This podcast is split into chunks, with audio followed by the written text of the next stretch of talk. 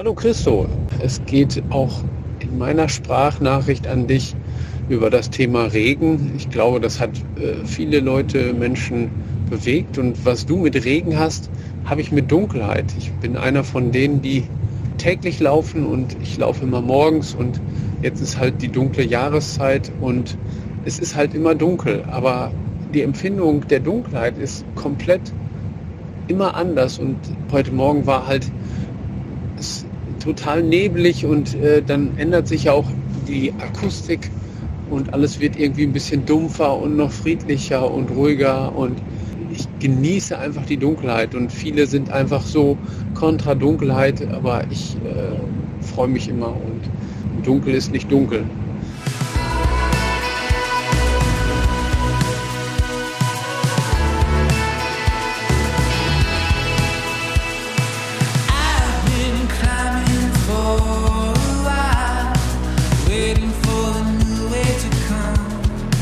Herzlich willkommen bei Freiraus, dem Podcast für mehr Freiheit und Abenteuer in unserem Leben.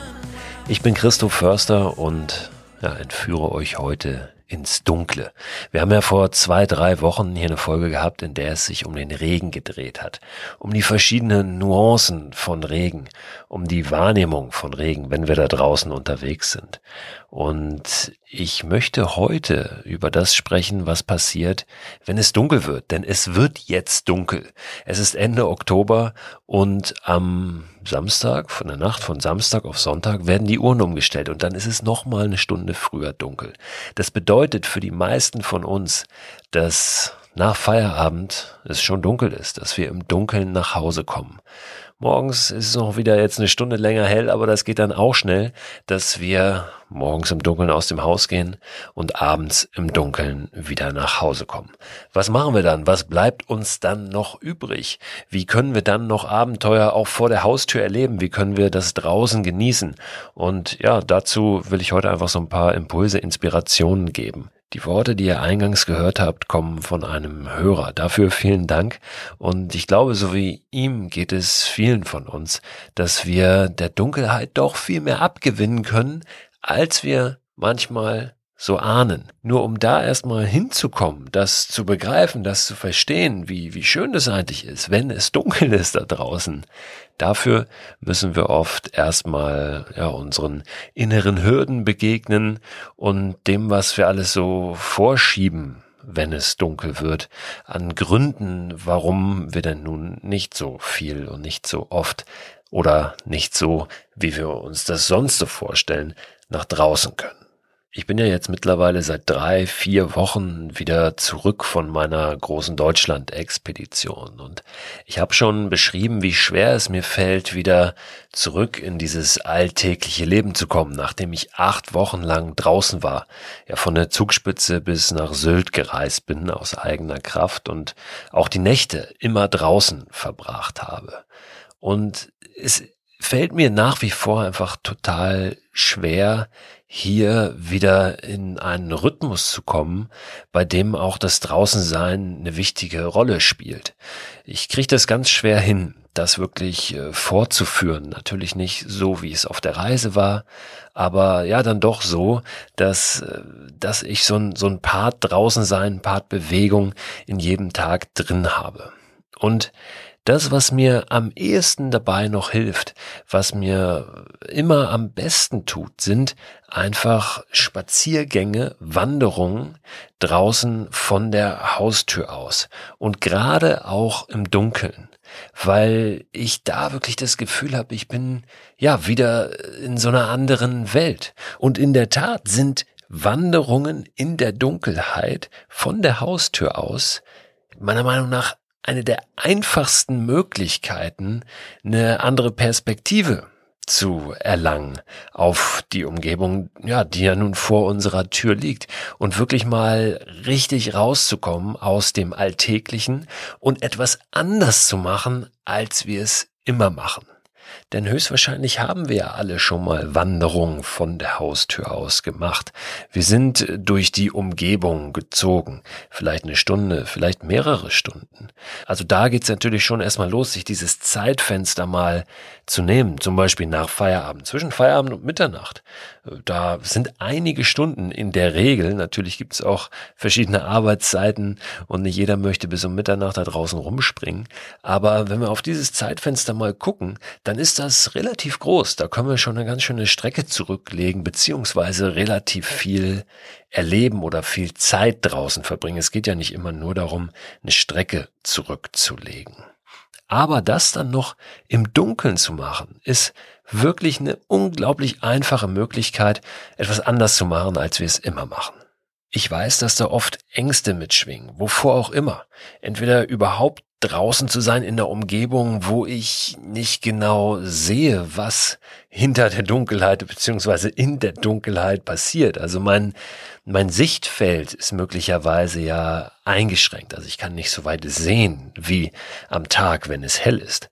Ich kann aber vielleicht besser hören, weil diese ganzen akustischen Reize deutlich reduziert sind. Also es verschiebt sich auch einfach so ein bisschen die Wahrnehmung. Und insofern muss es nicht immer ein Totschlagargument sein, wenn wir sagen, wir können vielleicht nicht so gut sehen, wie wenn es hell ist. Also das sind so Ängste, die manchmal ein bisschen mitschwingen, dass wir nicht genau wissen, was da in dieser Dunkelheit auf uns lauert, ist natürlich auch ein bisschen evolutionär bedingt. Ähm, diese Sorge, die hat mal Sinn gemacht. Mittlerweile oder auch in, überhaupt in Deutschland, wo wir ja kaum wilde Tiere haben oder Tiere, die uns irgendwas anhaben können da draußen, ist diese Angst, diese Sorge relativ unbegründet. Dann gibt es natürlich die Angst, dass wir Menschen begegnen könnten, die uns was Böses wollen. Vor allen Dingen für Frauen natürlich oft ein Thema. Aber auch da lohnt es sich übrigens wie immer, wenn wir vor irgendetwas Angst haben, mal genau drauf zu gucken auf diese Angst und zu schauen, wie kann es uns gelingen, dieses Risiko einmal wirklich ein bisschen nüchterner zu betrachten und einzuordnen und dann aber im nächsten Schritt drauf zu schauen, wie kann ich das minimieren? Also was kann ich tun, damit dieses Risiko so klein wird, dass ich für mich sage, ja, kann ich wagen. Wenn ich mich zum Beispiel alleine nicht traue, dann kann ich mich ja verabreden. Ich kann mit jemandem anderen rausgehen. Ich kann mir einen Hund von Nachbarn, von Freunden leihen und mit dem in der Dunkelheit wandern gehen. Es gibt aber noch so ein paar andere Dinge, auf die wir achten sollten, um die Sicherheit da draußen im Dunkeln zu erhöhen. Natürlich Licht dabei haben. Es ist gar nicht so, dass wir dieses Licht unbedingt immer brauchen. Denn was jetzt unsere Wahrnehmung betrifft bei Wanderungen im Dunkeln, ist es sogar recht ratsam, das Licht wenn es irgendwie geht, auszulassen, weil wir dann einfach viel mehr eintauchen in diese nächtliche Umgebung, weil wir nicht gleich so sichtbar sind, weil wir nicht gleich Tiere verschrecken und äh, weil wir nicht, wie es denn bei einer Stirnlampe oft der Fall ist, einfach so einen Lichtkegel haben, wo wir in diesem Lichtkegel zwar alles hell erleuchtet haben, aber jenseits dieses Lichtkegels alles nochmal finsterer erscheint. Und das ist oft ein Gefühl, was was gar nicht so angenehm ist, weil wir uns wie in einem Tunnel befinden. Wenn wir das Licht aber aushaben, dann ja, tauchen wir mehr ein, werden wir mehr eins mit unserer Umgebung und sehen am Ende oft sogar mehr. Es gibt natürlich Situationen und Momente, wo dann ein Licht Sinn macht, wenn uns jemand entgegenkommt, wenn wir an einer Straße vielleicht entlang laufen, dann ist eine Stirnlampe natürlich Gold wert, dann äh, brauchen wir die auf jeden Fall. Dann sollten wir auch nicht nur das Rotlicht anmachen, es gibt ja Stirnlampen mit Rotlicht und dieses rote Licht ist viel angenehmer. Das ist nicht so grell, also wenn wir zum Beispiel etwas lesen wollen nur oder uns mit jemandem unterhalten wollen, dann ist dieses Rotlicht äh, ganz toll. Aber wenn wir dann gesehen werden wollen oder etwas richtig hell sehen wollen, dann ja, müssen wir natürlich das äh, helle weiße Licht der Stirnlampe anknipsen. Ich packe euch in den Newsletter, der immer Ende der Woche erscheint, begleitend zu diesem Podcast, mal die Stirnlampe rein, beziehungsweise einen Link dazu natürlich, zu dem Modell, das ich ich dabei hatte auf meiner Deutschland-Expedition jetzt. Ist ein ganz einfaches Modell, kostet auch kein Vermögen, tut aber alles, was es soll. Also die verlinke ich euch da mal diese Lampe. Den Newsletter könnt ihr abonnieren unter christoförster.com slash frei raus. Und wenn ihr den ersten Newsletter bekommt, dann ist da auch immer ein Link drin zum Newsletter Archiv. Also alle Newsletter, die es bislang gab, die könnt ihr dann auch einsehen. Grundsätzlich kommt es natürlich auch ein bisschen drauf an, wo wir im Dunkeln unterwegs sind. Ob wir jetzt noch im urbanen Raum sind, wo es dann noch Lichtquellen gibt, die uns auch den Weg erleuchten. Ob wir ja in der freien Natur unterwegs sind, im Wald unterwegs sind, ob wir in einem hügeligen, vielleicht sogar in einem bergigen Terrain unterwegs sind. Da wird das natürlich äh, immer gefährlicher. Da lohnt es doch manchmal ein bisschen äh, genauer zu sehen, wo trete ich dahin. Vor allen Dingen ist da wirklich ein Tipp, auch diese Strecke schon mal im Hellen gelaufen zu sein, um zu wissen, was erwartet mich dort. Aber wenn wir jetzt, wie ich, lebe in Hamburg, im Norddeutschland unterwegs sind und es ist flach, da warten jetzt meist wenig große Gefahren. Ich habe auf solchen Wanderungen im Dunkeln meist mein Handy dabei, das aber immer im Flugmodus. Das heißt, ich kann im Notfall jemanden anrufen, wenn mir was passieren sollte oder doch eine gefährliche Situation auftreten sollte, aber ich bin eben nicht ständig erreichbar und das piept nicht und ich gucke da auch nicht dauernd drauf. Denn das ist ja wirklich was, was dann auch so ein Mikroabenteuer besonders wertvoll macht, dass ich das wirklich schaffe, mal rauszukommen aus diesem ständigen Erreichbarsein, dieser Reizüberflutung, diesem in Anführungszeichen Hamsterrad.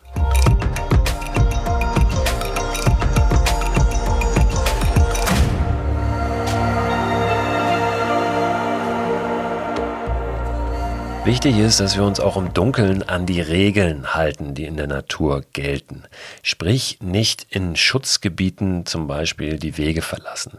Ich würde sowieso nicht empfehlen, in Naturschutz- oder Wildschutzgebiete zu gehen, wenn es dunkel ist, denn das ist natürlich die Zeit, wo dann die Tiere auch, ja, nochmal so eine extra Ruhephase haben, wenn dort tagsüber eben viel Betrieb ist, viel los ist dann ist es ganz schön, wenn die nachts ein bisschen runterkommen können und da nicht auch noch aufgescheucht werden.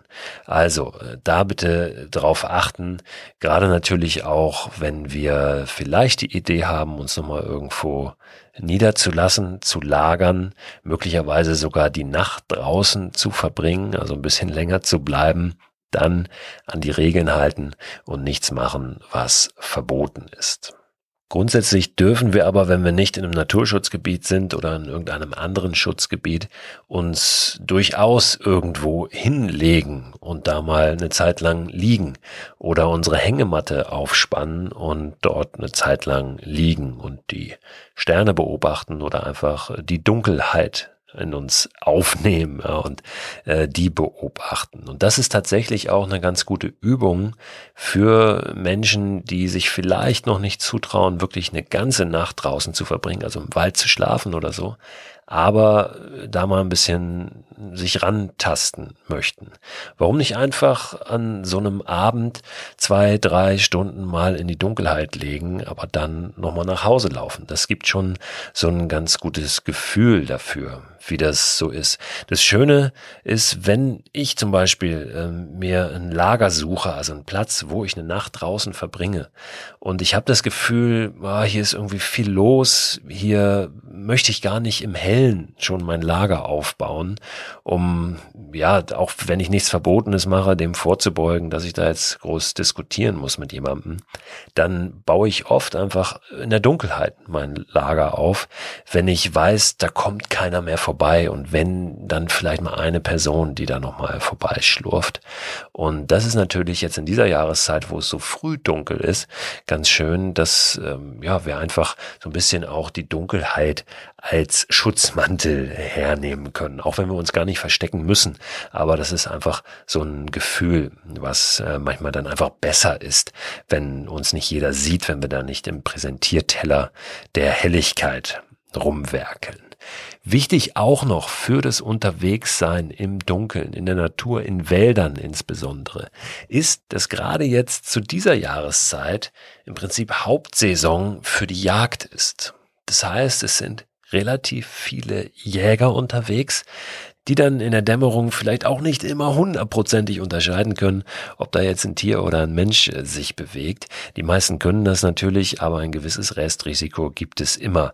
Deswegen müssen wir dafür einfach ein bisschen aufmerksam sein und nicht gerade ähm, ja neben einem Hochsitz oder in Sichtweite eines Hochsitzes auf Lichtungen uns niederlassen vielleicht, ja, ähm, oder dann auch gerade äh, doch hin und wieder uns mal bemerkbar machen über unsere Stirnlampe Farbe, vielleicht über das Rotlicht oder wie auch immer. Aber das sollte auch kein Grund dafür sein, jetzt nicht vor die Tür zu gehen, auch nicht durch den Wald zu marschieren, äh, in der Dunkelheit, in der Jahreszeit, aber einfach das ein bisschen auf dem Zettel haben. Es ist auch regional immer ein bisschen unterschiedlich, wie die Regelungen sind. In Schleswig-Holstein zum Beispiel, ähm, das ja, ungefähr nur einen halben Kilometer von meiner Haustür beginnt. Also ich lebe zwar in Hamburg, aber relativ nah an der Grenze zu Schleswig-Holstein. Da ist das so, dass in den Wäldern bei Dunkelheit die Wege nicht verlassen werden dürfen. Und das macht Sinn unter anderem eben aus dem Grund, den ich gerade skizziert habe. Besonders eindrücklich sind solche Wanderungen im Dunkeln natürlich, wenn Vollmondnächte sind. Jetzt hatten wir gerade Vollmond am 20. Oktober, aber es ist ja so, dass der nächste immer gleich um die Ecke ist. Und im November ist es am 19., also um den 19. November in der Nacht wieder soweit. In der Nacht vom 18. auf den 19. November wird der Mond am vollsten sein und das meiste Licht spenden. Wenn wir dann noch Glück haben und es eine halbwegs klare Nacht ist, dann ist es ein ganz, ganz tolles Erlebnis. Es sind auch Sternschnuppen jetzt wieder unterwegs im November, die Orioniden, die Leoniden. Sternschnuppen können wir natürlich am besten dort sehen, wo es möglichst dunkel ist, also wo wenig Streulicht ist, auch von, von Städten, also wenig Lichtverschmutzung. Und wenn wir einfach uns ein bisschen Zeit lassen, wenn wir Geduld haben und den Sternenhimmel so ein bisschen fixieren. Einfach auf den Rücken legen irgendwo oder uns hinsetzen und dann richtig mal nach da oben starren und das auf uns wirken lassen. Und dann natürlich im richtigen Moment, wenn eine vorbeizischt, einen Wunsch parat haben dieses Zeitfenster von Feierabend bis Mitternacht, was ich jetzt so aufgemacht habe in dieser Podcast-Episode, ist natürlich nicht das einzige, was da ist. Es ist auch unglaublich beeindruckend und, und kann sehr intensives Erlebnis sein, wenn wir mal den Sonnenaufgang, das habe ich ja auch ganz oft schon gesagt, uns nehmen und eben auch in dieser dunklen Jahreszeit jetzt mal schauen, wie ist es, wenn der Tag beginnt und dann in den frühen Morgenstunden aufbrechen um den Tag beginnen zu sehen, ne, die Sonne aufgehen zu sehen. Auch dazu habe ich jetzt ein, zwei Nachrichten von Hörern bekommen in den letzten Tagen, dass äh, ja das wirklich was ist, was sie jetzt wieder für sich entdeckt haben, dieses äh, Beobachten des Sonnenaufgangs. Und dann gehen wir natürlich auch gleich ganz anders in so einen Tag rein, auch wenn er dann äh, dunkel erscheinen mag, aber ja, wir haben gesehen, wie es hell wurde und das äh, speichern wir dann ab einfach und tragen das durch diesen Tag. Es ist natürlich so, dass es dann irgendwann relativ spät hell wird und dann gar nicht mehr so einfach zu vereinbaren ist, auch mit einem Arbeitstag, je nachdem, wann wir dann morgens anfangen zu arbeiten. Aber jetzt direkt nach der Zeitumstellung, da könnte das nochmal hinhauen. Also wirklich Anfang November in den nächsten Tagen könnten wir uns das ganz gut nochmal vornehmen. Also To-Do bis nächsten Donnerstag, wenn die neue Folge frei raus erscheint, ist eine Wanderung im Dunkeln. Sei es nach Feierabend, sei es morgens zum Sonnenaufgang. Und dann schickt mir gerne entweder ja, eine kurze Audio-Message, eine Sprachnachricht über WhatsApp. Die Nummer findet ihr auf meiner Website unter christoförster.com slash frei raus oder auch immer dann im Newsletter drin. Oder schickt mir gerne auch ein Bild, ja, schickt mir was auch immer ihr mir schicken wollt. Schreibt bei Instagram rein, wie ihr das erlebt habt. Da findet ihr mich auch unter Christoph Förster. Das würde mich total freuen, wenn da ein bisschen was kommt und ähm, ja, ich auch ein bisschen sehe, wie ihr das für euch umsetzt und ähm, ja, wie ihr das so erlebt. Diese ja doch dann ein bisschen neue leider Erfahrung wieder, dass es schon um fünf dunkel ist. Für die Abende, an denen ihr nicht draußen unterwegs seid, habe ich auch in dieser Woche im Newsletter nochmal ein paar Tipps, wie wir uns das Abenteuer aufs Sofa holen können, beziehungsweise auf unseren Bildschirm. Also zwei, drei Tipps zu Filmen und Videos, die ich für eine ganz schöne Inspiration halte, um dann aber auch selbst wieder Dinge umzusetzen.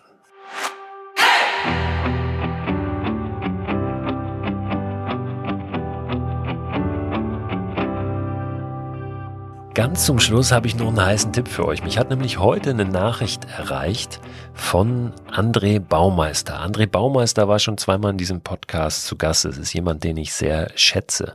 André hat ein Reiseunternehmen, ein kleines, eine kleine, aber sehr feine Reisefirma und bietet wissenschaftliche Exkursionen an in die Wildnis, ja, in ganz tolle Landschaften in Europa, aber auch weltweit und guckt gerade sehr, sehr darauf, wie er diese ganzen Reisen auch nachhaltig durchführen kann. Und es ist jetzt ganz kurzfristig noch ein Platz frei geworden auf einer Reise, auf die ich am liebsten selber mitkommen würde.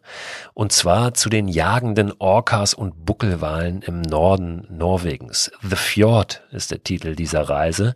Und die findet jetzt Ende November bis Anfang Dezember statt. Sind, glaube ich, acht Tage, wenn mich das nicht alles täuscht. Es geht mit dem Zug hoch nach Nordskandinavien, nach Norwegen. Und ähm, ja, äh, ich weiß, dass das äh, eine Reise wird, die unvergesslich ist für alle, die dabei sind. Und wenn ihr Lust habt, da diesen letzten Platz euch vielleicht noch zu sichern, dann guckt mal vorbei auf framsciencetravel.de. Ich pack den Link auch nochmal in den Newsletter rein, aber möglicherweise wird es da schon zu spät sein, wenn der rausgeht am Freitag. Deswegen guckt doch einfach mal auf fram, also F-R-A-M, Science Travel, alles zusammengeschrieben.de und da findet ihr unter Reisen und Exkursionen eben diese Reise zu den Orcas und Walen in Norwegen. Norwegen Winter, so ist der Stichpunkt, unter dem ihr diese Reise findet. Wenn ihr daran Interesse habt, dann schreibt André einfach über das Kontaktformular auf seiner Website eine Nachricht und sagt ihm schönen Gruß von mir. Ich muss jetzt los und mir um die Ecke hier noch ein Fahrrad angucken, was jemand online über ein Kleinanzeigenportal verkauft für meine Tochter, damit die auch vernünftig zur Schule kommt, morgens im Dunkeln. Und wir mal gucken, ob da auch ein Licht dran ist an dem Rad. Also, ich wünsche euch eine gute Zeit. Bis dahin. Seht mal zu, dass ihr auch äh, mehr über Kleinanzeigen und andere Wege vielleicht gebraucht euch besorgt. Das ist auch was, was ich mir vorgenommen habe, noch mehr zu tun. Nicht immer nur nach den neuen Produkten zu schauen, sondern eben auch vielleicht mal äh, das ein oder andere Secondhand zu besorgen. Bei Fahrrädern natürlich wunderbar, aber vielleicht auch in Richtung Outdoor-Ausrüstung. Guckt mal, was ihr noch habt, was ihr vielleicht nicht mehr braucht, denn jetzt beginnt beginnt auch die Zeit, wo natürlich da draußen äh, Menschen sind, die nicht ganz freiwillig draußen übernachten. Und da gibt es viele Institutionen, die eben auch Ausrüstung, ähm, Klamotten sammeln und die an Bedürftige weitergeben. Und es wird jetzt kalt und es macht sicher Sinn, da rechtzeitig schon mal zu schauen, was haben wir, was können wir vielleicht abgeben, was brauchen wir nicht mehr so dringend und das dann an die Stellen zu geben, die es weiterverteilen. Macht's gut, habt eine gute Zeit im Dunkeln und hört gerne nächsten Donnerstag wieder rein.